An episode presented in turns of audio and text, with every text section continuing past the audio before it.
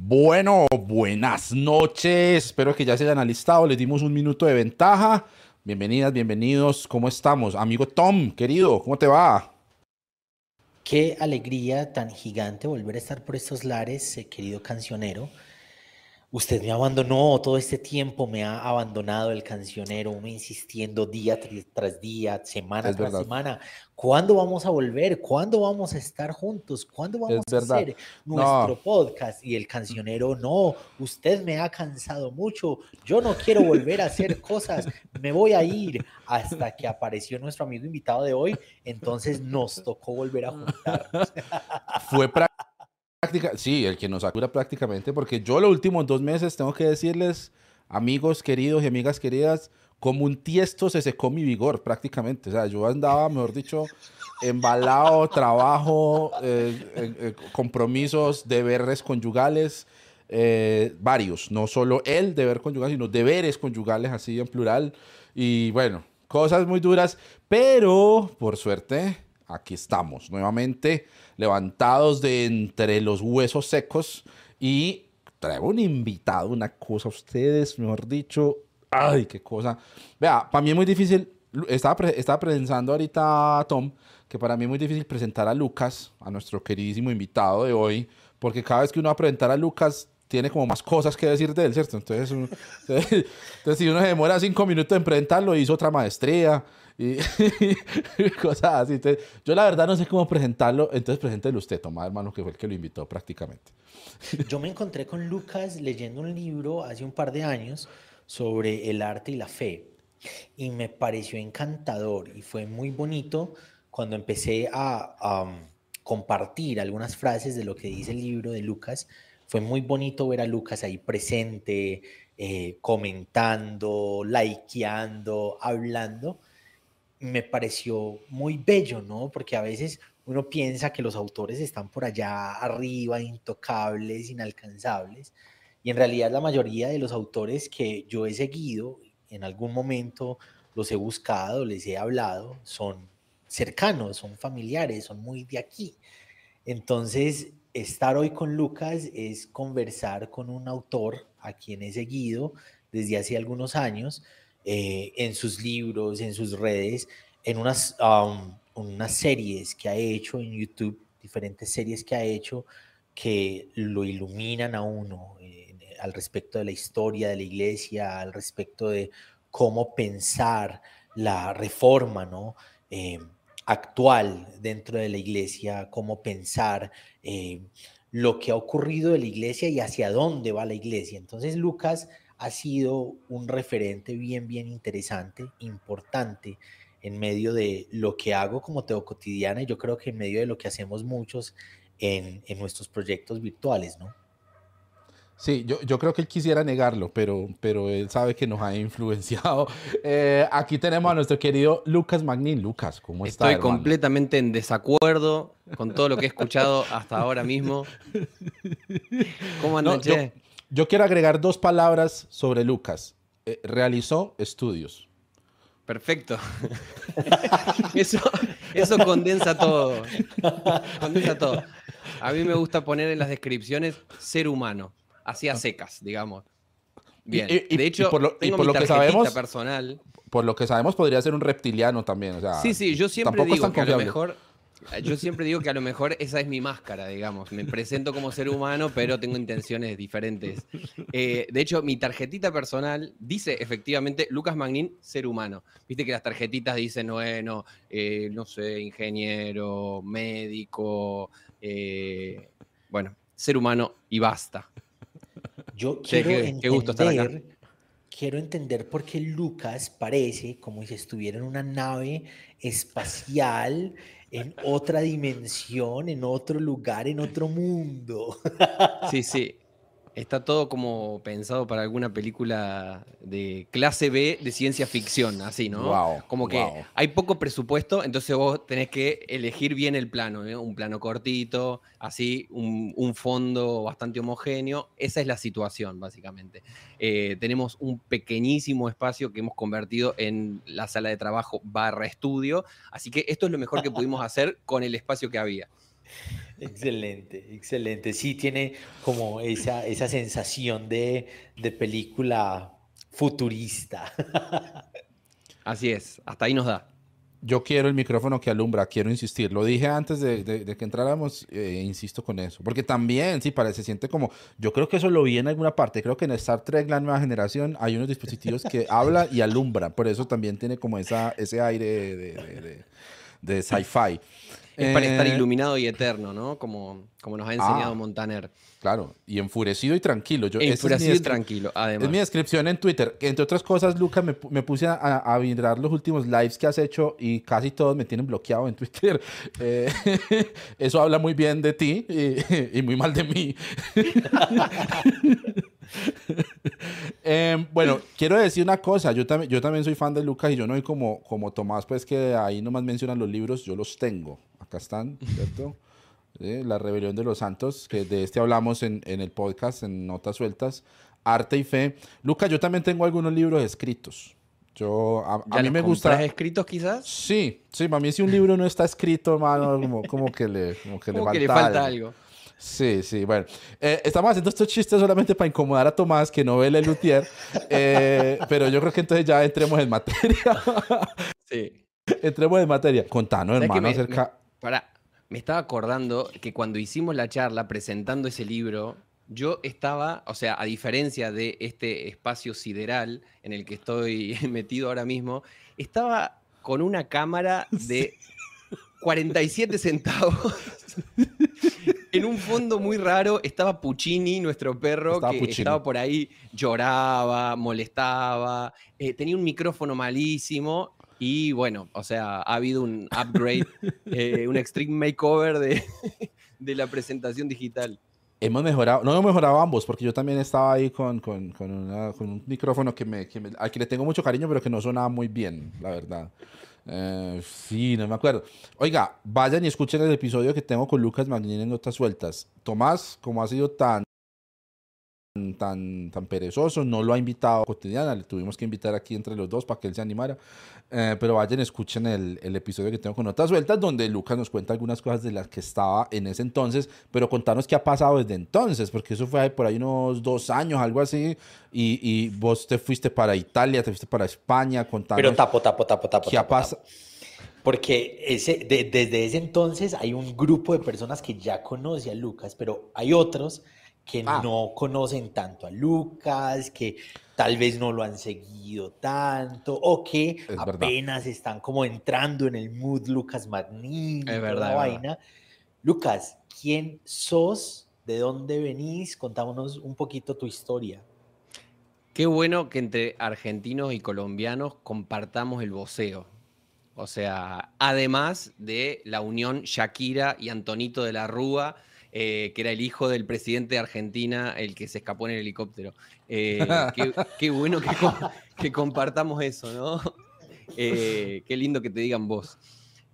a ver, soy efectivamente argentino, nací en un pueblito y me crié prácticamente en un pueblito muy pequeño del interior, casi zona rural, te diría. Em, soy hijo de pastores evangélicos, misioneros también. Eh, de hecho, mis viejos, eh, después de muchos años misionando en el norte de Italia, desde hace un tiempo están en el sur de España. Em, ¿Qué más puedo decir? Estudié comunicación primero, después estudié letras modernas, o sea, literatura y lengua, y después estudié eh, la maestría en teología. Me gusta mm, hacer unas mezclas un poco creativas y no restrictivas entre diferentes ramas del saber, por decirlo de alguna manera, eh, más eh, el, lado, el lado izquierdo del cerebro, con, su, con sus libertades, con su capacidad de, mirar las cosas de una manera un poco más bohemia y poética, y el lado derecho más ordenadito, intentando eh, encontrar el orden y la racionalidad de las cosas. Me gusta que esas dos cosas se, se mezclen y se crucen bastante y siempre es desde ese lugar donde he hecho tanto arte como eh, una reflexión más académica, ponele. Em, soy músico también, aunque hace un tiempo que, no estoy haciendo canciones eh, y no estoy haciendo conciertos, eh, pero en mis días eh, estuve teloneando a Luis Fonsi cuando presentaba Despacito eh, por toda América Latina. Así que yo estuve cuando la interpretó como cuatro veces en el mismo recital. Em, tengo dos discos para los que los quieran escuchar, están en Spotify, se llaman Inocencia y Experiencia, en referencia a un poemario muy lindo de William Blake, que fue un pintor y poeta inglés de fines del siglo XVII y principio del XVIII. nosotros em, asentimos como si supiéramos de quién hablando. Nosotros es que, mm, oh, sí, claro, claro. como Rabinovich. Eh, y, después también, bueno, desde hace un tiempo estoy como enfocándome más en, la, en el área literaria, ¿no? Textos como, por ejemplo, ustedes tenían ahí a mano Fe y la Rebelión de los Santos. Esos son textos que escribí año 2009, 2010, 2011, pero que en ese tiempo estaba 100% dedicado a la música, a grabar discos, a hacer conciertos, a, a hacer desde ese lugar. Entonces, las canciones ocupaban todo, no había mucho espacio para texto. Ahora es el tiempo del texto y de otros, otras formas de texto como son los videos. Eh, así que, bueno, no queda mucho margen para las canciones. Pero bueno, ese es un resumen así nomás. Pero te veremos volver, Lucas. Lo sé. Esperemos, esperemos. Lucas, yo, yo me he encontrado mucho con gente que se cansa muchísimo cuando vienen de familias pastorales. Casi que no quiero saber nada de ministerio. Y en conversaciones, ¿no? Tengo amigos y amigas que cuando uno habla de el ministerio lo miran a uno con una cara de, ah, ¿qué es eso? ¿Por qué eso? ¿Vos no terminaste mamado de tu familia en el ministerio? Y uno se va a, atrás y son historias de dolor, de heridas que les ha dejado el hecho de que sus familias hayan estado en el pastorado. Yo quisiera saber un poquito acerca de por qué, por qué seguir la línea teológica, por qué interesarse en qué rayos es la fe y el cristianismo, por qué no te cansaste de la vaina ministerial de tus papás y por qué seguiste vos como ese legado ministerial. Bueno, una linda pregunta. Em, yo me vi muy afectado en mi infancia por este tema, sobre todo. Eh, nosotros vivíamos en un pueblito muy chiquito 3.000 habitantes, con zona rural incluida, así que imagínense, em, un pueblito muy católico del interior de Argentina. Mis papás eran los, los pastores de la única iglesia evangélica que había en este pueblo. Yo era el único chico de mi edad evangélico en todo el pueblo. Además de eso, era... Debes haber disfrutado mucho el colegio. La pasé re bien. Estuvo genial soy el personaje de todas las películas yankees donde está el nerd al que lo meten adentro del locker. Eh, soy ese. Em, así que era esa situación. Además, eh, tenía, tengo, no sé, eh, una una cosa que se llama hiperquinesia o hiperactividad, que es que mi cerebro siempre va muy rápido y muchas veces mi cuerpo ni siquiera lo puede acompañar. Con el tiempo más o menos lo he ido, lo he ido amortizando, pero en mi infancia era muy heavy la situación esa. Y sumado a todo eso, tenía una mente muy, muy inquieta, eh, lo que hizo que, entre otras cosas, por ejemplo, me adelantaran en el colegio, eh, me salteara cursos. Eh, y bueno, todo eso, imagínense ese cóctel de chico evangélico, eh, hiperkinético y además con adelantado en el colegio. Bueno, bullying. bullying. Eh, así que no, no fue fácil. Eh, no fue fácil. Em, entonces, en medio de todo eso, hubo un distanciamiento de la cuestión de la fe, muy marcado. O sea, yo no quería saber nada, no quería saber nada con, con la fe de mis padres, digamos, porque en buena medida era parte responsable de que yo le estuviera pasando mal, ¿no? Pero sí tuve una experiencia más en la adolescencia de que todo eso que conecté yo, por así decirlo, ¿no? Y, ahí fue, fue importante un amigo, que es uno de mis amigos hasta el, hasta el día de la fecha, eh, que desde su experiencia de ser alguien de mi edad y tener una, una experiencia propia con la fe, fue un, clic que me dio sentido a mí. Entonces, irónicamente, fui un niño muy rebelde y un adolescente muy dócil. Em, y a partir de ahí, siempre fue como una columna vertebral. Creo que tiene que ver un poco con eh, como que parte de mi, de mi instinto vital es buscar darle sentido a las cosas. Eh, y si, si, no fuera una persona de fe, eh, seguramente tendría otro armatoste de búsquedas intelectuales y de sentido que pasarían por otros lados, a lo mejor por otro tipo de causas, pero siempre está esa situación de decir, eh, ¿por qué soy en este mundo o qué, sentido tiene la realidad? Entonces, siempre estuvo muy eh, metido todo el tema teológico de una manera bastante autónoma, autodidacta, también durante mucho tiempo. Y me fui interesando, pero me fui interesando más en desarrollar esa beta desde las ciencias humanas, por así decirlo, ¿no? Eh, de haber estudiado sobre todo literatura, también filosofía, también comunicación, también sociología, antropología, pero quizás en, el núcleo de toda la experiencia está el haberme cruzado con aprender a leer, ¿no? Aprender a leer como de verdad, con, todos los, conflictos que existen en, el proceso hermenéutico acerca de cómo nosotros nos acercamos a los textos, qué sentido tienen los textos, y entendiendo la espiritualidad, la, Biblia, como un punto muy interesante para analizar la existencia, ¿no? Eh, ha sido lo que han hecho los amantes de la literatura desde siempre, sea con la Biblia o sea con cualquier otro texto, ¿no? Como, y quizás el, ejemplo eh, del, apasionado por los libros que busca el sentido de la realidad en los libros es Borges, ¿no? Como ese que, que, se, que se pierde en los textos y que en los textos está el mundo, ¿no? Ah, quizás ha sido un poco así eh, mi, experiencia y desde ese lugar fui también accediendo a, pensar más la fe y a quizás hacerme cargo de, mi palabra y a, ir sintiendo que esa palabra también conectaba con experiencias de otros. Eh, decir, ah, mira, eh, esto que me, que me pasa a mí a lo mejor le está pasando a otro y no sabe muy bien cómo decirlo y de alguna manera a mí me gusta mascar las palabras y, meditarlas y darles vueltas. Eh, así que ha sido como un, punto de seguir dándole sentido. Hay, un libro muy lindo de, de Víctor Frank que se llama El hombre en busca de sentido. Víctor Frank es un sobreviviente de los campos de concentración y él plantea que, no sé, a diferencia de, no sé, el análisis freudiano, eh, que dice, bueno, la, clave del ser humano está en el deseo y en el sexo, a diferencia de otras, no sé, el análisis marxista que dice eh, está en la lucha de clases. Él dice lo que constituye al ser humano como tal es que busca el sentido de la realidad.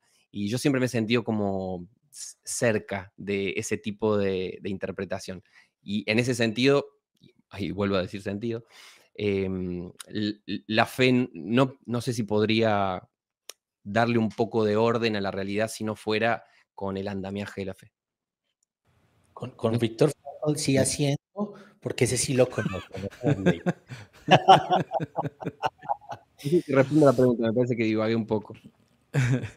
No, pero está, está buenísimo eso que dices, Lucas, también porque, em, o sea, uno, uno, creo yo que le heredamos al cristianismo y le heredamos a, la, a esa vivencia de fe desde, desde escenarios comunes que tenemos nosotros tres que estamos aquí hoy, pero con otros amigos y amigas que han pasado por acá conversando. El haber crecido en familias ministeriales, en familias donde se estaba presente pues en, en, cosas de liderazgo, que se tiene acceso a una experiencia muy distinta que simplemente la de ir los domingos a la iglesia. Cuando vos vivís en la casa de un pastor, de una pastora, de, de, rodeado de misioneros, eh, el simple hecho de saber, por ejemplo, cómo es la organización de un evento por detrás, eh, eh, ese tipo de cosas. Y esa vivencia creo que le deja a uno ah, dos cosas. La primera, una, un, apasionamiento. O sea, yo, yo, creo que los cristianos somos de las personas que nos apasionamos por cualquier cosa. O sea, cuando a uno le gusta algo, es al punto de dar la vida también, porque a uno le enseñan como esa, un poquito, no sé si llamarlo, no quiero que suene despectivo, pero un poquito como, como esa autoimagen de, de mártir. ¿No? y, lo digo con respeto por ti, que eras el único niño, el único niño cristiano del colegio, pero más o menos era así también, o sea, yo, eh, eh, yo creo que nos acostumbramos como a vivirlo desde, ay, si no les gusta de malas, importa lo que digan de mí, en cuanto al cristianismo, quiero otra cosa por la que uno se apasione, ¿no? Las tarjeticas de Yu-Gi-Oh! O, la Fórmula 1, o la astronomía, los nombres de los planetas, lo que sea que le gusta a uno. Eh, eso. Y segundo, creo que también le brinda herramientas para leer la realidad desde un poquito más arriba, ¿cierto? Porque esas lecturas de la realidad que presupone la religión, que presupone eh, yo, por ejemplo, me crié en un ambiente fundamentalista. Yo me acuerdo que yo venía a ver la realidad y las cosas que pasaban desde una perspectiva más alta en el sentido, por ejemplo, profético. ¿no? Mm. Entonces pasó una cosa en Israel. Uno no solamente lo lee desde lo que pasó en Israel, sino desde cuando la higuera, de la higuera aprended la parábola, ¿cierto? Cuando las hojas empiezan a brotar. Eso le da a uno una herramienta hermenéutica frente a la realidad con todo. Y ya uno viene y cuestiona pues la, la, cordura y la conveniencia de eso y bueno, otros temas que hay detrás. Pero creo que uno eh, queda con eso en, en, la cabeza, ¿no? Con cómo mirar la realidad desde ese apasionamiento y de esas lecturas como entre líneas de lo que está pasando más allá de simplemente lo que se ve a simple vista, ¿no? Sí, como que hay algo, me parece, de, de un tipo, el, el, cristiano tiene como interiorizada un tipo de conciencia como la de Christopher Nolan, ¿no? Viste que Nolan nunca va a ser una cosa por la cosa, ¿me entendés? Es una cosa porque hay abajo como unas redes de sentido que se van mezclando una con otra y que van creando como algo muy, muy general, que las personas estando ahí centradas no se dan cuenta, pero son parte de algo muy grande. Como que ese es el tipo de, pensamiento arquitectónico, por así decirlo, que tenemos los cristianos, ¿no? Que entendemos como capas y capas y capas de realidad y, lo, entendemos así, a veces más flayero, a veces más ilógico, pero siempre como, como una conciencia de, de, la gran imagen detrás de todo. Y quizá me quedo pensando en, como la pregunta disparadora eh, que, me hacía recién acerca de cómo uno, eh, después de todo esto y después de tantas historias de personas que han quedado como marcadas de todo eso, que quieren separarse de todo eso. Hace un rato les contaba de, mis dos discos, que son Inocencia y Experiencia. Eh, y William Blake plantea que existe un, como un estado primigenio al que él llama el Edén, que es la inocencia pura que es eh, la perfecta eh, inocencia del corazón, pero también hay una ingenuidad. Dice que e, eso se rompe cuando uno atraviesa la experiencia. La experiencia es el momento como lo que sería la caída, en pocas palabras, ¿no? Eh, la experiencia es el momento donde eso se rompe, donde uno es consciente de la fragmentación del mundo, del dolor del mundo. Pero William Blake propone un tercer momento que él dice es la inocencia recuperada. Esto también tiene que ver con, John Milton, ¿no? Eh, la inocencia recuperada es, el, es como volver a casa. Eh, es como después de haber atravesado la experiencia, como volver a ganarse la inocencia, como volver a hacer el camino doloroso para recuperar como una pureza del corazón, pero habiendo pasado por la experiencia, no por un corazón puro porque es ingenuo, sino porque es como un camino de vida, ¿no? Y eh, a mí me gusta algo que dice Chesterton sobre esto, y es que existen dos maneras de estar en casa. Una es nunca salir de ahí y otra es dar toda la vuelta al mundo y volver al mismo lugar. Eh, a mí siempre me, resulta como muy, muy feliz esa metáfora porque creo que de alguna u otra forma eh, todos necesitamos darle sentido a nuestra historia, a nuestro lugar en el mundo y como poder hacer ese camino que de alguna manera como que hace un cierre a la propia historia de vida, al propio recorrido, algunas cosas elegidas, pero otras cosas que te pasaron. Entonces, em, quizás esa metáfora puede servir un poco para explicar por qué recuperé un poco ese impulso. Siguiendo esa línea que me, me, hace memorar mucho en la parábola de los dos hijos, ¿no? lo, que, lo que este autor, no me acuerdo, calvinista va, a llamar, eh, va a llamar el Dios pródigo. En vez del hijo pródigo, lo mm. va, ah, Keller. ah, Tim Keller. sí, Kenner, Keller.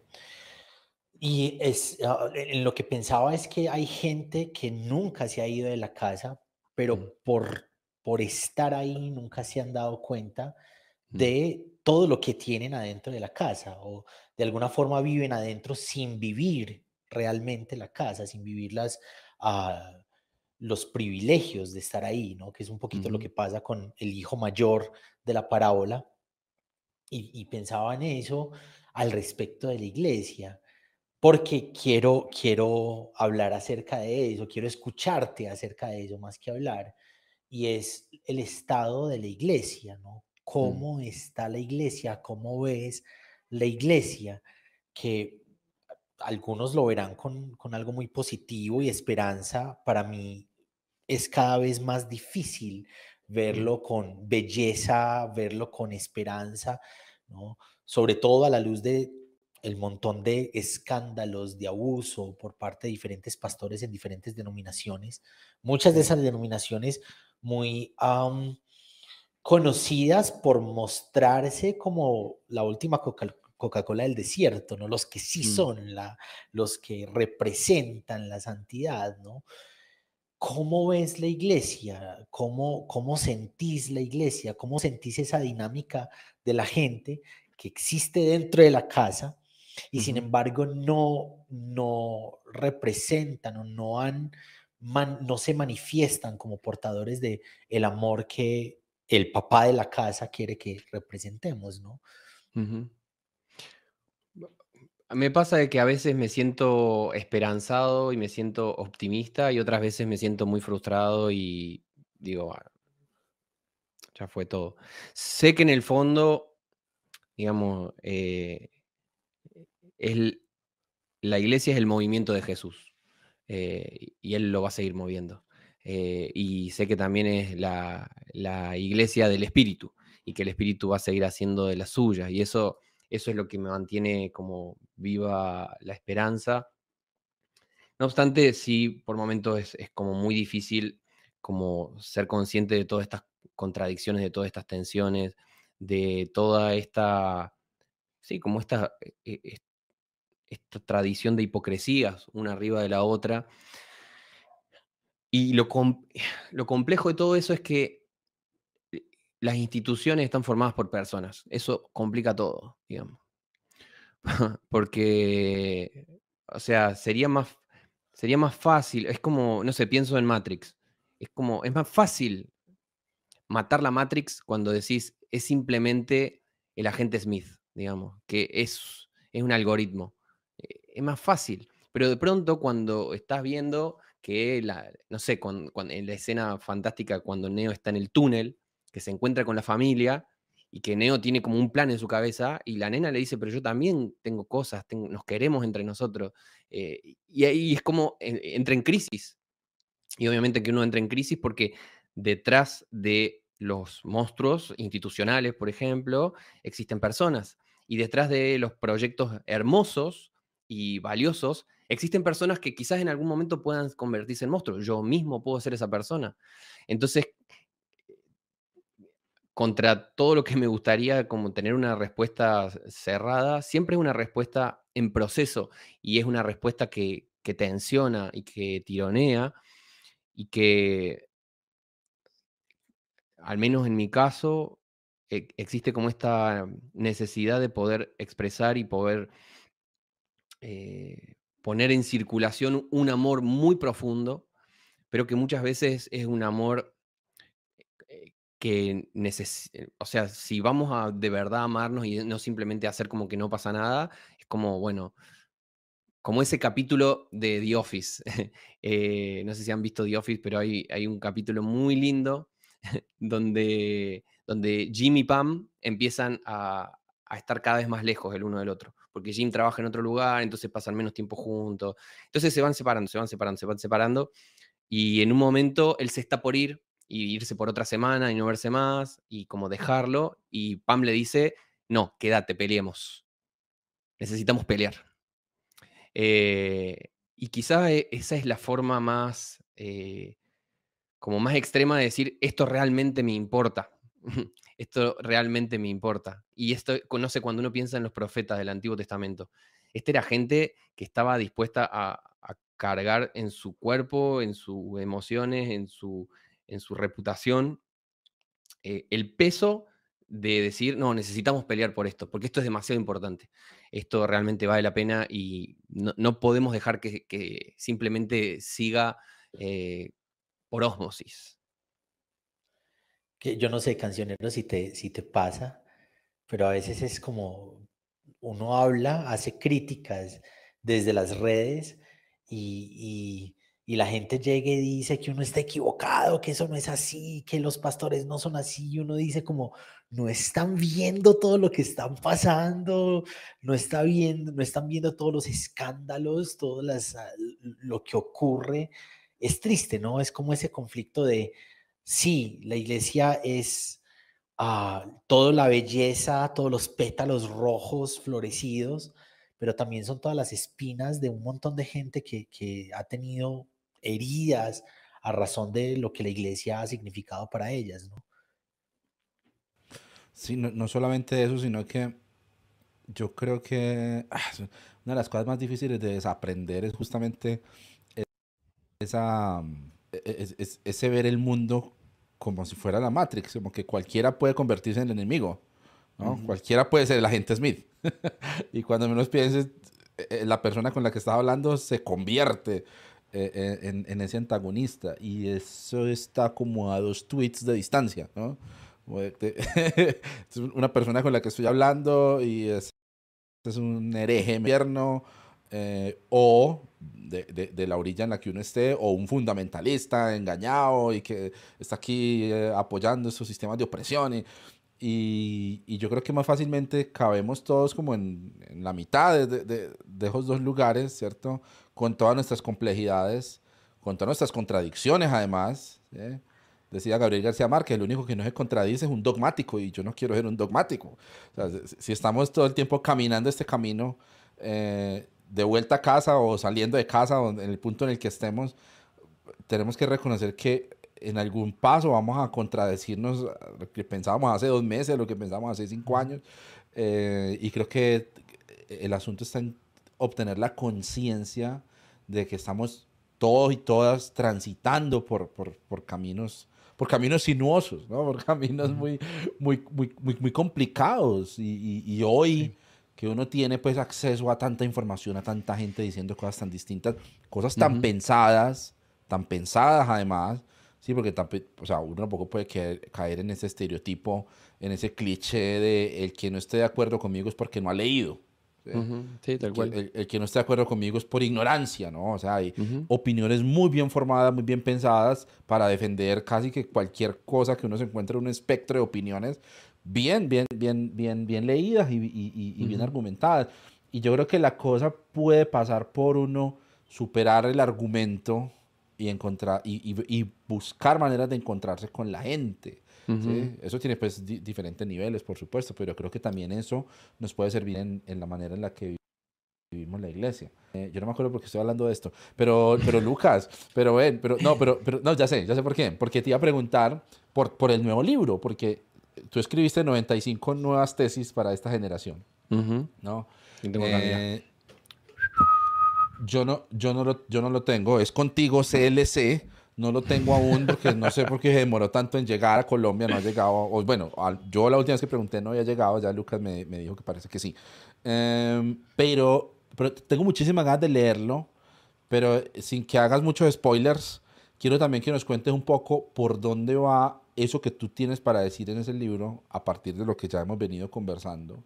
Y sobre todo teniendo en cuenta una cosa que está pasando ahora y que tal vez no somos conscientes porque estamos en el ojo de ese huracán y es que hay una reforma, una gran reforma ya pasando, al menos en, Occidente, en, en, los círculos evangélicos, hay una gran reforma gestándose.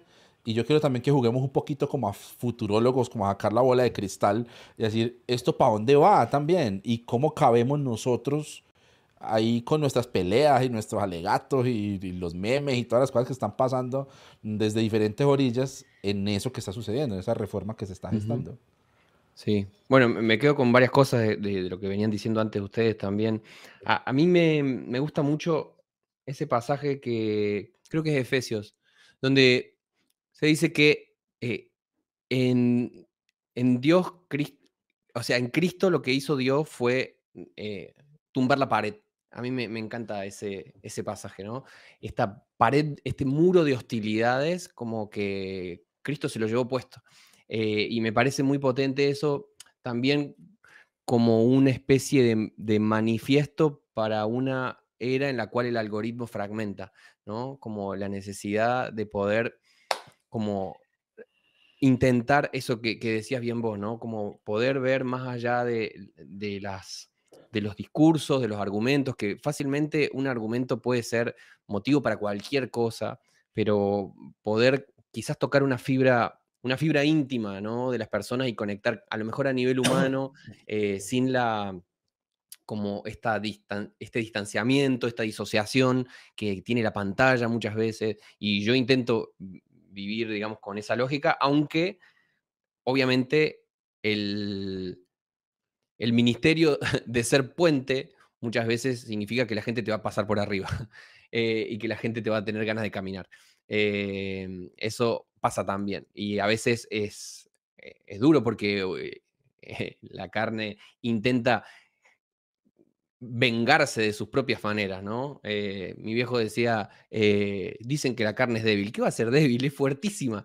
Eh, y en ese sentido, creo que es como, lleva un gran proceso de, como de, bajar, de controlar la ira.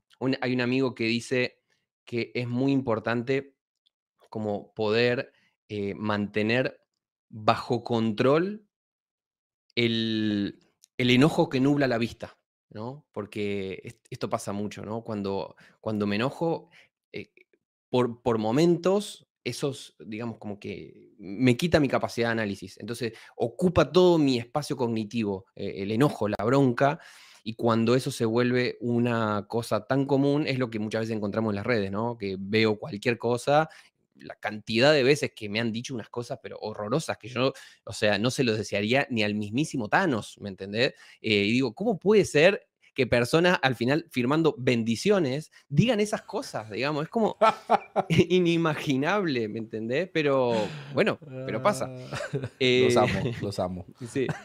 Em, vas a sufrir la tortura eterna del infierno con todos los males y vas a sentir en tu carne el ardo sí, sí, sí. Fuego, bendiciones. bendiciones. Órale por ti. algo así, algo así. Como extrañísimo ese mecanismo. Pero, o sea, como conectando un poco con la, pregunta de, las tesis, está interesante la, por donde me parece que viene andando la charla, porque de alguna manera, este es un libro en el cual trato a la figura de Lutero, a su pensamiento, su biografía, su teología y la época en la que vivió y el movimiento de la reforma. Entonces, me permito muchas licencias poéticas, porque no, no, quiero hacer una historiografía de la reforma. Hay un montón de esas eh, y es una historia muchas veces muy conocida, muchas veces muy simplificada hasta el punto del absurdo, ¿no? Y como o es el mismísimo Satanás o es un ángel de luz, y Lutero no era ninguna de las dos cosas. Em, más bien en este texto intento como conversar con Lutero y, ver qué puedo sacar de su aprendizaje, de su historia, de sus aciertos, de sus errores, de sus, y, e, el núcleo de algunas de sus ideas teológicas principales. Y algo que me parece muy interesante de la época en la que vivió Lutero y la época en la que vivimos nosotros, es que es una época que por diferentes factores vive un estallido de información. Eh, y eso me parece muy claro y muy clave para entender el movimiento de reforma del siglo XVI y las cosas que están pasando ahora. Eh, tiro dos datos nomás para entender por qué la reforma eh, tuvo que ver con lo que tuvo que ver. Primero, lo que ya sabemos, la imprenta, ¿no? De pronto, con la imprenta, los textos, diferentes tipos de textos estuvieron al alcance de un montón de personas que antes no lo tenían, ¿sí? Hubo una especie de amontonamiento de sabiduría de diferentes lugares que si no, no habrían llegado, ¿no? Entonces, estaba la posibilidad de conocer esas cosas. Eso en primer lugar. En segundo lugar, vieron que siempre se dice que la, o sea, generalmente lo que, lo que marca el fin de la Edad Media suele, para algunos es el, descubrimiento de América, pero para otros dicen es la caída del imperio romano de Oriente, o sea, Constantinopla. Lo interesante de eso es que cuando cae Constantinopla, que tenía muchos intelectuales, artistas y pensadores, esos artistas, como cae Constantinopla, se van. ¿Y se van a dónde? Se van a Occidente. Entonces llegan a Occidente y empiezan a habitar las universidades, habitar los monasterios, trayendo el conocimiento que tenía Oriente y que Occidente no había conocido durante un montón de tiempo. Esto es clave también para entender por qué pasó lo que pasó, porque de pronto empieza a haber como un cruce de diferentes como líneas informativas, ¿no? La tradición oficial, digamos, del pensamiento medieval, podríamos decir, pero viene enriquecido por toda esta, esta tradición que viene de Oriente y de los, los, intelectuales fugados de Constantinopla. Y también en la época donde hay un deseo de volver a las fuentes, como se dice el ad fontes, ¿no? El deseo de volver a las fuentes que era de los reformadores con la Biblia, de los humanistas con el pensamiento griego y romano y de los renacentistas con el arte de los griegos y de los romanos. Entonces hay un gran deseo de volver a la fuente y conocer antiguamente. Todo esto hizo un cruce de líneas de información que claramente puso en tensión el mundo en el que había vivido esa gente con cierta estabilidad durante un montón de tiempo. Eh, un, como para tirar un ejemplo. Un poco antes de que Lutero apareciera en escena, hubo un humanista que se llamaba Lorenzo Balla. Eh, y Lorenzo Balla se pone a investigar lo que se conoce como la donación de Constantino, que era un documento que técnicamente justificaba el poder del Papa sobre territorios europeos. ¿sí? ¿Por qué? Porque técnicamente, según este documento, Constantino se lo había dado al Papa. Entonces eran de él. Entonces el Papa no solamente era líder espiritual, sino que además era líder político y territorial. ¿no? El tema es que Lorenzo Bala se pone a investigar y se da cuenta de que la donación de Constantino era espuria, de que había sido un documento falsificado probablemente en una disputa posterior a Carlomagno, muchísimo tiempo después, ¿no? Entonces, eso pone en crisis el mundo y es muy interesante porque el momento en el que Lutero hace el clic y empieza a decir el Papa es el anticristo, es después de leer la donación, o sea, la investigación de Lorenzo Bala. Es como que eso le hace un clic, como dice, para, esto es un chamullo. Me están tomando el pelo. Esto es una mentira. It's just a fallacy. Eh, entonces, fíjate cómo estoy contando todo esto con ejemplos del siglo XVI, pero fíjate que es la misma situación. Nada más que en vez de imprenta, eh, intelectuales venidos de Oriente y la donación de Constantino, digamos, Internet, redes sociales, YouTube, eh, acceso a el conocimiento planetario. Entonces, Obviamente que en un contexto como el que estamos nosotros, hay muchas cosas que entran en crisis porque se empiezan a superponer líneas de discurso. Entonces no hay más un, discurso único compartido en, pequeños grupos y eso obviamente que empieza a entrar en crisis. Creo que un desafío en medio de todo eso es cómo entresacar lo bueno de lo vil, cómo poder dar un poco de sentido y un poco de orden y como de, dar cierta prioridad a ciertas cosas, porque a veces puede, sobre todo para alguien que no tiene un recorrido, por ejemplo, eh, de cierta metodología de la ciencia, lo voy a decir de una forma muy técnica, pero para alguien que no tiene un recorrido de cierta metodología de la ciencia, como para organizar el contenido de manera de mayor a menor, por así decirlo, puede ser realmente muy abrumador. O sea, te podés perder, podés entrar en la crisis existencial más grande del mundo y a lo mejor está bien que entres en esa crisis, porque todos tenemos que entrar en algún momento, pero a lo mejor estás entrando en una crisis simplemente porque te faltan herramientas para lidiar con eso. Eh, porque de pronto eh, en tu TikTok empezaste a seguir a, alguien remil calvinista y estás siguiendo a un curita de Nicaragua eh, y estás viendo las publicaciones que hace algún medio cristiano y estás en contacto con alguien que viene de una espiritualidad oriental y todo eso junto, todo eh, como la película, ¿no? Todo eh, al mismo tiempo, everything, everywhere, all at once, ¿no? Como todo en todos lados, todo al mismo tiempo. Eh, un poco así se siente, ¿no? Entonces puede ser realmente muy, muy abrumador y creo que, al menos para mí, se ha vuelto un poco un, como una especie de desafío poder no, no cerrar el asunto, pero sí decir como, bueno, a ver, todo esto es mucho lío, ¿no? Entender diferentes formas de, de, clasificación de autorías del Antiguo del Nuevo Testamento, que si la hipótesis documentaria tal cosa, que si Nietzsche tal otra, que si eh, la psicología tal otra. Entonces, vamos, vamos con los fundamentos, ¿no? Por eso para mí ha sido como un lindo descubrimiento decir, de todos esos líos, de todas esas tradiciones, hay un fundamento compartido que ha sido el, corazón palpitante de la iglesia durante estos, estos 2000 años.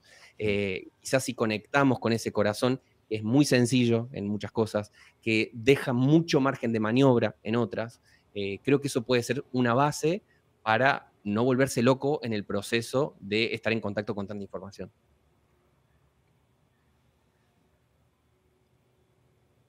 Me, me llama mucho la atención el rollo del, corazón de la iglesia, porque para mí si hay algo que puede unir toda la historia de estos dos mil años de iglesia es conflicto. Mm. Esa palabra es lo que ha acompañado a la iglesia todo este tiempo. Ha tenido conflictos con todo el mundo en todas partes. Eh, entonces, eh, eh, no sé si, si, si es un, si uno puede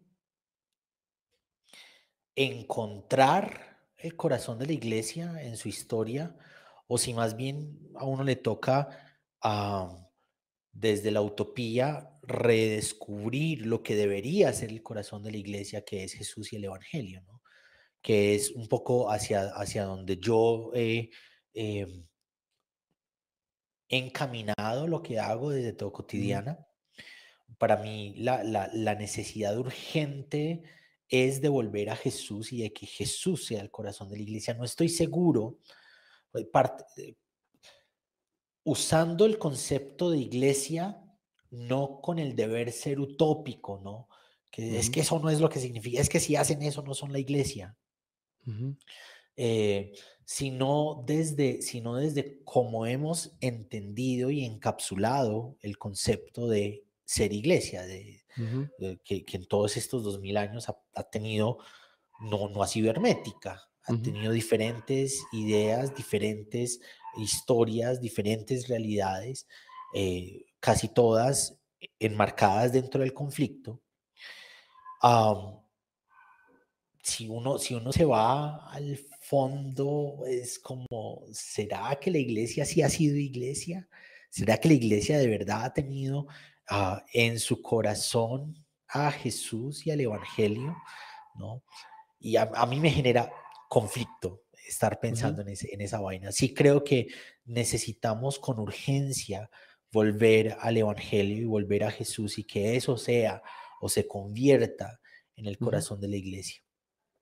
Y ah, mientras estabas hablando, estaba pensando en cómo hay elementos que unen ¿no? la época de la reforma en el siglo XVI y nuestra realidad actual, también hay elementos que distancian. Eh, Lutero estaba proponiendo una reforma dentro de una estructura que si bien tenía diversidades dentro de esa estructura, era una estructura, ¿no? Era el catolicismo. Hoy cualquier atentado a reformar estaría pues eh, estamos en medio de cientos de estructuras. No hay una estructura que lidere. En esa época, pues fue la Iglesia Católica y por aquí salieron los seguidores de Lutero y por aquí salieron los seguidores de Calvino, ¿cierto? Y ah, hubo unas cuantas líneas que surgieron. Hoy son cientos de líneas ¿no? Y lo que se haga en, un atentado por reformar no va a alcanzar las cientos, a lo sumo alcanzará una o dos líneas y es, ¿cómo ves esa, esa brecha que hay entre el allá y el acá, ¿no? Sí, bueno, se me ocurren varias cosas. Eh, primero, algo que dice Hans Küng, que es que el, lo que une a todos los 2000 años de caótica historia cristiana, eh, es un hilo dorado que es Jesús de Nazaret. ¿no? Eh, entonces, en ese sentido, Jesús, Jesús, ha sido siempre la búsqueda de, la historia de la iglesia, ¿no? Ha sido como el punto fundacional, el punto al que queremos volver, es también el punto utópico al que, al que vamos, y cada, cada época histórica tiene sus propios mambos con la figura de Jesús sus propios conflictos de cómo lo ve y cómo no lo ve, eh, cómo lo puede ver por las anteojeras de la época, ¿sí? que, le impiden tomar conciencia de algunos aspectos, que le echan demasiado énfasis en algunas cosas y se olvidan de otras, por ejemplo. Eh, y eso se ve muy bien en, la pintura, en la historia de la pintura sacra.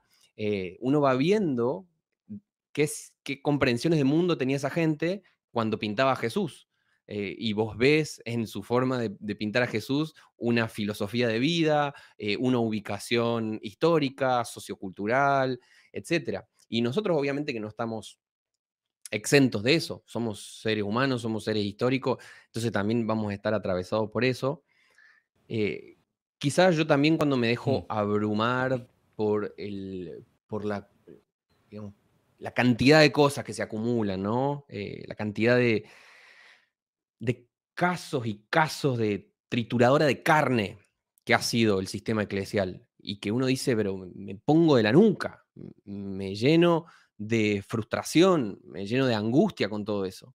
Eh, no obstante, también hay algo muy potente que ha pasado cuando eh, de manera muy mágica, eh, muy espiritual, he conectado, he hecho comunidad, he vivido la experiencia profunda y transformadora con el espíritu eh, de decir, esto es lo mejor que puede existir en todos los mundos posibles.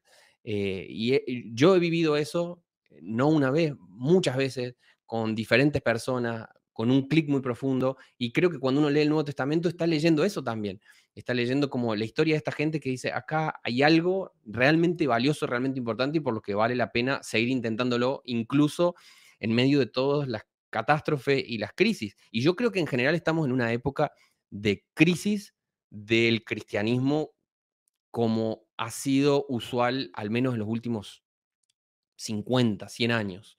E, ese, ese modelo está en crisis y está en crisis porque era un modelo muy anclado en muchos paradigmas y formas de hacer las cosas propios de la modernidad. Entonces, cuando la modernidad se acabó, ese paradigma entró en crisis. Y el problema para muchas iglesias es que ese paradigma es el cristianismo. Entonces, la única forma de ser cristiano significa abrazarse a ese paradigma moderno en un contexto que ya es posmoderno.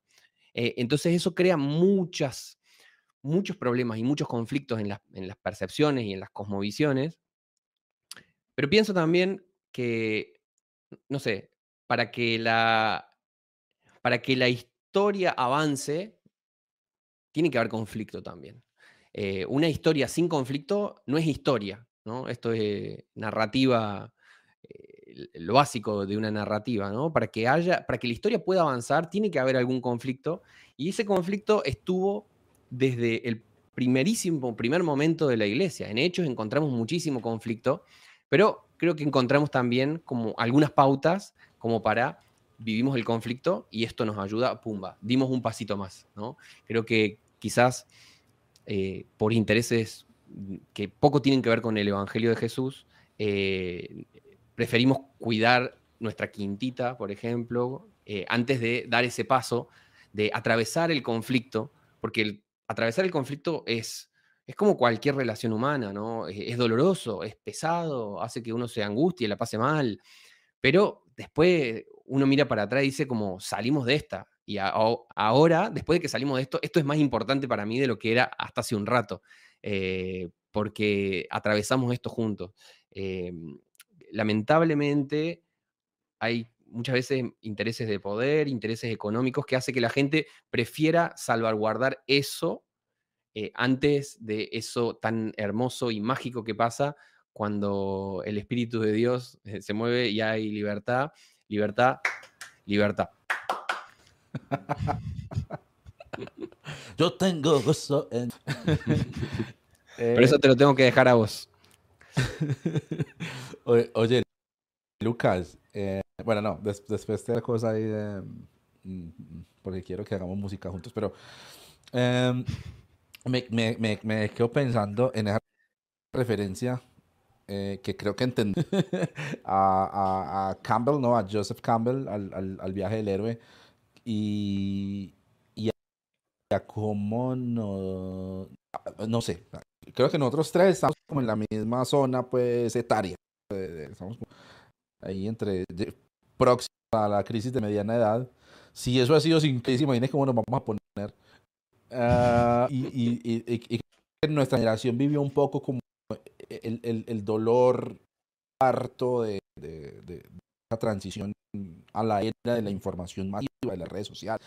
Creo, creo que somos un poquito conscientes de eso, ah, pero también veo gente más joven ah, en la que veo que sí se carece del todo, en algunas conversaciones cercanas que he podido tener, como de esa conciencia del lugar de nuestra generación, pues, o, de, su generación y de su lugar en el mundo. Em, y, y ese, ese viaje, esa transición, ese conflicto, creo que se interpreta como el conflicto definitivo, o sea, como que somos, somos héroes del mundo y vamos a, estamos llamados a salvar el mundo y si nosotros no lo logramos, el cristiano no va a sobrevivir. Uh, falta pronto como ese de humildad de que la, la, la, la, vida va a seguir. Es más, esa iglesia que criticamos seguramente seguirá.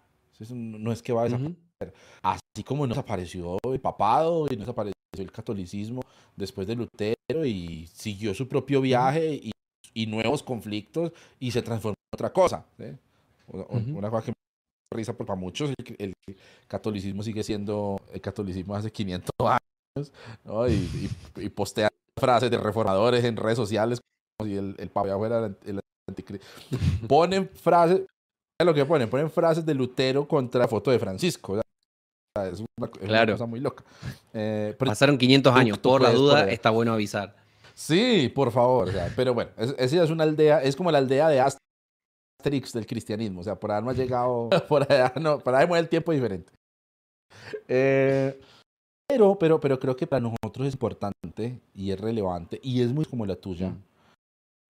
Eh, que creo yo, yo me comparo contigo, Lucas, lo hago, me comparo constantemente. A ver, he pensado también, ¿qué haría Lucas Magnin? Eh, y, y, y, me, está, y me Ari, ¿cómo estás? y, la cara de un hombre que ya había helicóptero. Es, a sus años. Hola Ari. Hello. Me cuesta, me, mucho, me duele mucho la comparación, Lucas, por varias cosas. La primera, porque tú sabes de lo que estaba hablando, yo por lo general no. Eh, pero además, porque, por, porque veo, veo algo que, que, admiro de gente como vos, eh, y es como tener clara esa posición, no desde la beligerancia absoluta, ni tampoco eh, desde la necesidad de cambiarlo todo, de romperlo todo, que a veces yo sí siento, ¿sí? frente a esos mismos escenarios que me indignan, pues, a, pues, que eso no lo indigne, yo no sé qué es lo que está pasando, pues, ¿cierto? Ya uno ve, decía ahorita Tom, justificando o diciendo, ah, no, pero eso no eran cristianos, ah, pero es que no son todos los pastores, pero es que es un caso aislado, bueno, lo que sea, también sería un caso de estudio interesante. Sí, sí, sí, pero pienso que nos hace mucha falta necesitamos seguir aquí la conciencia de nuestro lugar en el mundo, ¿cierto? De no es el mm. lugar de romperlo todo, no es el lugar de cambiarlo todo, voltearlo todo patas arriba, eh, sino como esa autoconciencia de que él está dando finalmente eh, va a tener el mayor impacto posible, no sobre la gente que está en Twitter peleando conmigo, ni sobre la gente que está en redes sociales, sino sobre la gente que yo tengo al lado. Y ahí es donde mm. eso que tú estabas diciendo ahorita, de entonces recuperar esa esencia, que es lo que está en centro de la vivencia y espiritualidad que yo tengo, si es que decido que voy a seguirla teniendo. Entonces, ¿cómo uh más a eso que al otro ruido que hay alrededor? Porque creo que esa es una característica triste, triste de, este momento, de estos movimientos eh, de los cuales inevitablemente hacemos parte, y es que mucho de lo que nos indigna y mucho, como que estamos en un momento de las mayores indignaciones y las mismas consecuencias, ¿no? Como, como que eso nos, nos pasando por encima. Claro, nos, nos berracamos con todo, pero al final, en la vida real, en el mundo real, eso se traduce con, en, en, en, cambios o en, mejoras puntuales en el camino que estamos andando, en nuestro propio viaje. No sé si me enredé mucho, hermano, lo siento, pero ya para no irnos por las no, eh, no, no, pero, pero está, está bueno lo que estás planteando y, y, también lo que decía Tom recién acerca de es, un mundo como demasiado grande, o sea, y, es como muy fácil ver una noticia, no sé, el otro día me acuerdo que me, levanté y vi una, la noticia de Corea del Sur, de esa avalancha humana, y es como que en algún punto esa, esa cercanía informativa hace que las cosas le peguen a uno, pero como que hay, hay un amigo que dice, ¿cómo es que dice em, el Juana? Acerca de, ah, hacer las paces con la finitud, que me parece como un concepto muy potente, hacer las oh. paces con la finitud. Es decir, quizás eh, eh, eh, tanto acceso a información y a las redes nos da como esa cuestión de omnipotencia, de que yo soy grande, importante o que mi, opinión hace una diferencia en el mundo. Y lo cierto es que no necesariamente, y lo más probable es que no. Eh, y como ser consciente y como estar en paz con esa finitud, porque también a veces me, pasa como de estar tan en el, en el ruido, como que hace que también uno se pierda de, de la voz, de la voz propia y de la voz que está al lado. Eh, y no sé, con, con, Almen buscamos algunas maneras, porque somos personas muy activas en la vida digital y es como si, eh, no sé, como la peli Ready, Ready Player One, ¿viste? Que es toda una vida digital armada eh, y parece que la vida en, en físico como que aparece demasiado chiquita. Y nosotros un poco sentimos eso, pero decimos, bueno, tenemos que ponerle como límites a eso también, límites a cómo eso nos, nos impacta, nos afecta, límites en cómo eso se convierte parte de nuestra cotidianidad también, eh, porque es fácil como irse como perdiendo en ese proceso muchas veces como que llegamos a un punto y decimos, no, esto no, no está bien, no está bien como esto no, nos, está, nos está arrastrando y en el proceso, ¿dónde está el gozo de la salvación? Y en el proceso uno, no sé, pelea por la fe, pelea por la fe, y en el fondo dice, ¿y en qué momento de todo esto yo estuve eh, amando a mi Señor? ¿En qué momento de todo esto yo estuve como, como un amigo, como un hijo, acercándome a esa experiencia vital que, es el motivo por el cual todos lo estamos haciendo? Eh, y a veces es difícil como acordarse de eso y, y salir de, del círculo. Pero me parece que al menos yo quiero intentarlo, porque si no, es como dice Drexler, ¿no? Es como convertirse en el eco del eco del eco de un sentimiento. Eh, es como, y se va como desluciendo en el paso de todo eso. Y yo, o sea, ha sido tan transformadora la experiencia con el Evangelio eh, que yo no quiero que eso se me pierda. Eh, incluso si eso significa bajarle un poco el volumen al ruido, incluso si eso significa, si esta institución mm, ha mostrado esto y esta institución ha mostrado esto, bueno, seguir buscando espacios donde el Evangelio de Jesús eh, pueda vivirse con otros, donde pueda cultivarse con otros. y si me peleo con el texto bíblico, que me peleo todo el tiempo, seguir buscándolo y, trabajándolo y acercándome y eh, sacándome los lentes que me vaya poniendo. Eh, pero esa, ha sido una de las últimas eh, de las tesis que subí en formato de, video, que justamente tiene que ver con el tema de, a ver si, leo un fragmentito, pero tiene que ver con esta cuestión de, de, la apologética y como todo ese furor apologético que pareciera que es ahí donde se juega el sentido de la, del cosmos, ¿no? Em, a Tomás que gusta debatir. por qué no debate, Tomás, hermano? Tiene que debatir.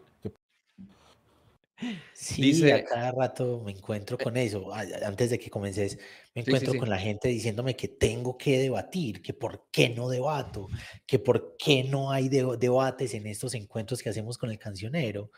lo que les digo es como hay mucha gente con la que conversamos, con, eh, con, la que no nos encontramos realmente, pero conversamos. Los desencuentros se pueden dialogar, los desencuentros no se tienen que debatir. Y de pronto una, una cosa que me ha pasado muy bonita con alguien con quien no me encuentro mucho teológicamente, con Itiel Arroyo, no me encuentro mucho teológicamente con él, pero he podido acercarme, no en público, más bien en privado, a conversar con él. hay muchas cosas que como persona son brillantes, son hermosas, ¿no? No, no. Eh, debatir es esa vaina que decís, el furor del momento. Y en realidad lo que hace es ah, mostrar el ego yo sé más que usted, usted sabe más que yo. Y en realidad hay un montón de cosas que no hacen falta desde el debate y podemos amarnos, ¿no? Así no, nos, así no nos encontremos en todo lo que pensamos. Totalmente, sí, sí, totalmente. Porque en realidad, no me acuerdo con quién estaba hablando el otro día y estaba como esta cuestión de no, viste, como que alguien te dice, hola, ¿cómo estás? Muy bien. Hay muchas cosas que yo no comparto con vos, pero, tac. Es como, en realidad, yo me levanto y yo estoy en desacuerdo con todo el mundo, ¿me entendés? Yo me despierto y yo no estoy de acuerdo con nadie.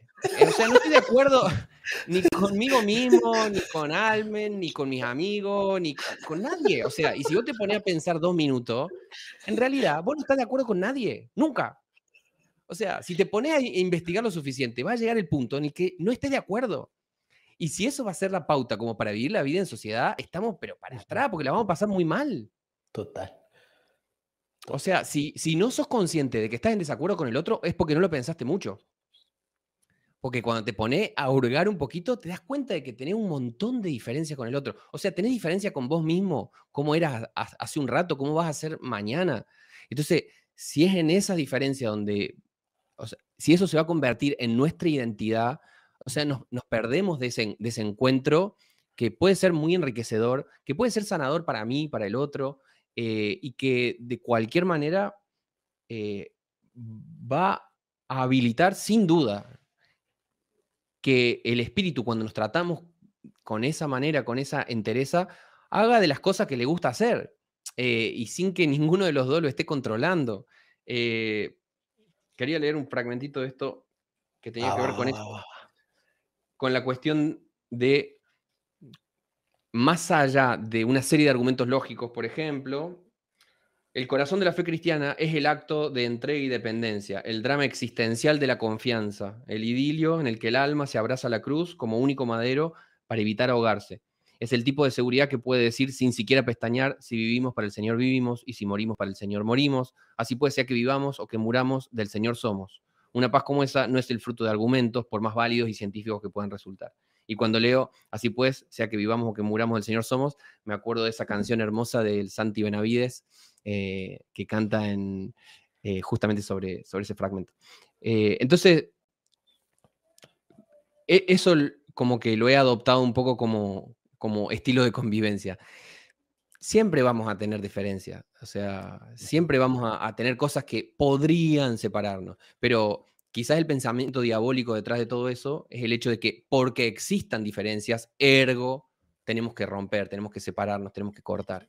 y más bien, uno lee el Nuevo Testamento y se encuentra que esas diferencias lograron eh, eh, en circular y se, retroalimentaron, se iluminaron mutuamente y ahí el espíritu hizo cosas muy lindas. Por el contrario de Babel, ¿no? que a mí me gusta como la imagen de esta torre donde todos hablamos lo mismo, construimos la misma torre y vamos a llegar hasta el cielo de una sola forma. ¿no? Eh, y me encanta que la forma de intervenir del espíritu haya sido, no, acá no, chicos, hablen de maneras diferentes y váyanse por todos lados. ¿no? Me, parece muy potente la imagen.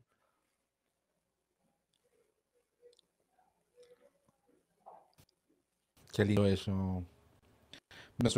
Eso, de aferrarse a la como el único madero para ahogarse, eso es para ah, eso fue precioso. Sí. Eso fue precioso, me encantó. Uf. Uf, eso fue hermoso. Bueno, gracias. Para el tercer álbum se debe llamar Decadencia. Inocencia, experiencia y decadencia. Inconsciencia. Ah, Insolvencia. Por mí queda. Queda, queda. ¿Qué, qué, qué poencia elocuética, Gracias, gracias. Uh, es, es, es, de las lindas, es de las cosas lindas que, que hablar con Lucas Magnino. Uno termina de hablar con el hombre y queda ahí como con, con de, de, de, cosas. Pero, pero es lindo, mira, mira, que me parece a mí que puede eh, salir de esta conversación.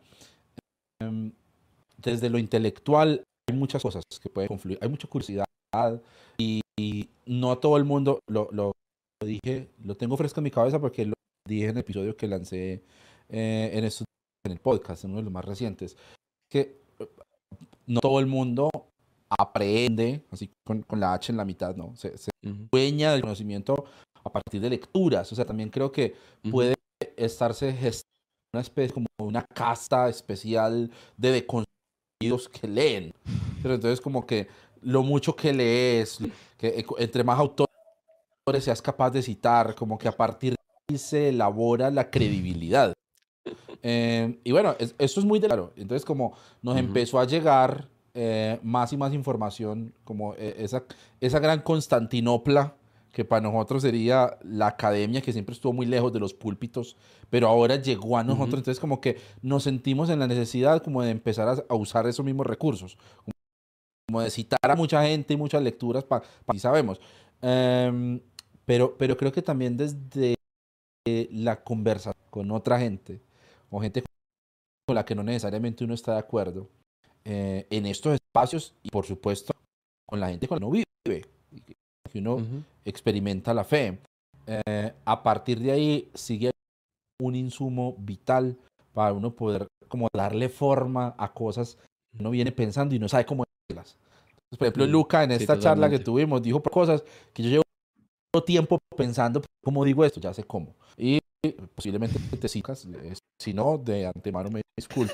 Porque yo siempre he dicho que el que copia ideas de otro autor es como, como eh, quien ensucia el manantial de inspiración. Entonces, eh, que lo tenga en cuenta. Es posible Una frase de Gunther Fraga. Claro, claro, claro, sí. es célebre, célebre frase. Eh, Tom, ¿tú cómo te sientes, hermano? Eh, podemos cerrarla como diciendo cuáles eran tus expectativas con esta charla y si, si las llenamos con tus interlocutores. No, no, para mí, para mí Lucas siempre ha sido inspirador para mí Lucas es un referente de, algo muy brillante, ¿no? Mm, mm, me parece genial poder haber conversado con él. Quisiera una última cosa, ¿no? Y es, um, si hay algo en medio del, mar de ideas que tenés en la cabeza que querás decirle específicamente a la gente que esté viendo eh, esto, un mensaje de parte de Lucas a las personas que se conectan a ver la charla, a ver o escuchar los podcasts, ¿no? Cuando estén publicados. ¿Qué sería eso, Lucas? Bueno, primero, lo primero que diría es un agradecimiento a ustedes por invitarme y poder ser parte de la misma pantalla que tiene a ese Batman y que tiene a ese que esa serie de píxeles eh, ¿Qué vendría a ser ahora? Porque antes era Mario. Ahora es, ah, es Spider-Man, está al revés. Ahí lo veo, ahí lo veo. Ahí está. Eh, no, te dejes distraer por la cruz invertida. En realidad es una telaraña. Sí, sí, dije. ¿qué, clase de brujería es esta? Simple pero poderoso. Entonces, primero, gracias a ustedes por invitarme eh, a ser parte de una charla con Spider-Man y con Batman y con ustedes dos. Em, y, y gracias por, abrir el espacio para, pensar, para encontrarse, para muchas veces compartir eh, las preocupaciones, eh, que a, veces son preocupaciones muy similares, em, expuestas en contextos diferentes, expuestas en lenguajes diferentes, pero preocupaciones muy similares. Y en cuanto a una, como una palabra como para cerrar, quizás pienso en algo que que siempre me recuerda una, una amiga, una amiga que se llama Ruth. Ella es chilena, eh, pero vivió muchos años en, Córdoba y ahí compartimos mucho tiempo. Eh, y ahora está viviendo, mm, paseando por diferentes lados. Estuvo acá en España, estuvo en Estados Unidos, eh, estuvo, está ahora en México. Y ella se acuerda mucho de que una vez estaba muy en crisis, muy, muy en crisis con su fe, con cosas, con la iglesia y que me contó bla, bla, bla, bla, bla, bla, bla, porque la, Ruda habló un montón. Entonces, bla, bla, bla, me contó, me contó, me contó, me contó. Y yo ya no, viste cuando ya no sabes qué, como qué, qué podría agregar a todo esto, ¿no?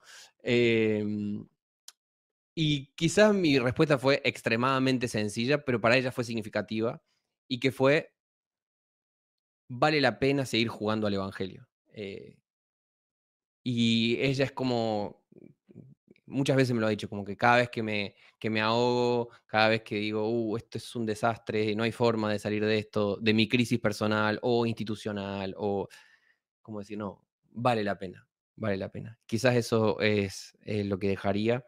Em, y seguir construyendo espacios donde se pueda hablar con los que somos diferentes, pero que por la poderosa y mágica obra del Espíritu podemos encontrarnos eh, en la cruz de Jesús. Hermoso.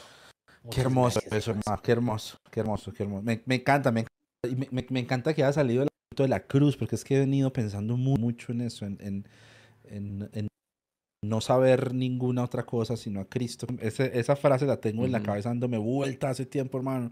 Y, con ese par de cosas que, has dicho al respecto en esta charla, me voy.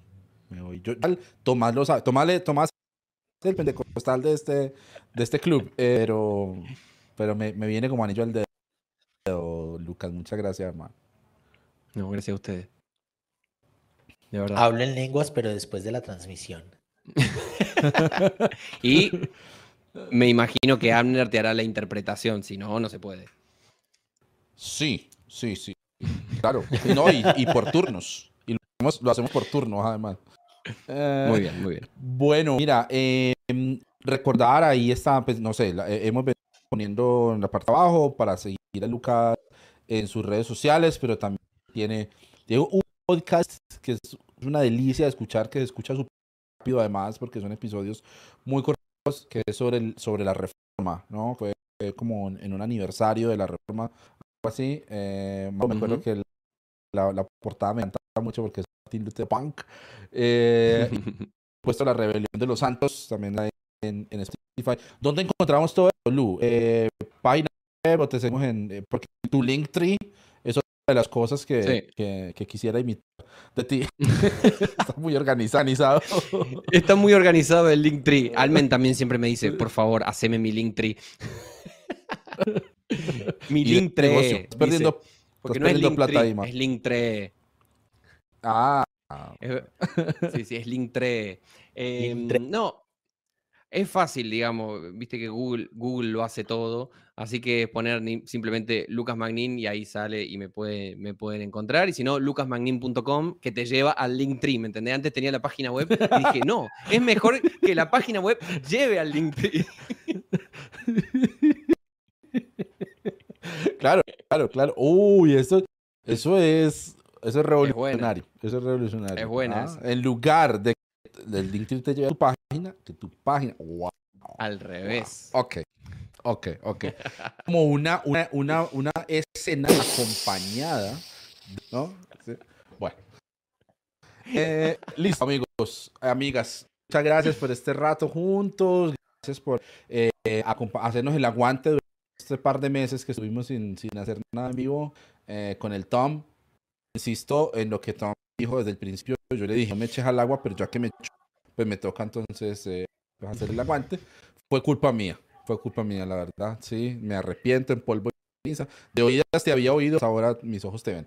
Bueno, eh, muchos abrazos, muchos besos. Cuídense. Luca, no te nos vayas para que después de, que cerremos, ¿listo? Em, no me voy, no me voy. Abracitos.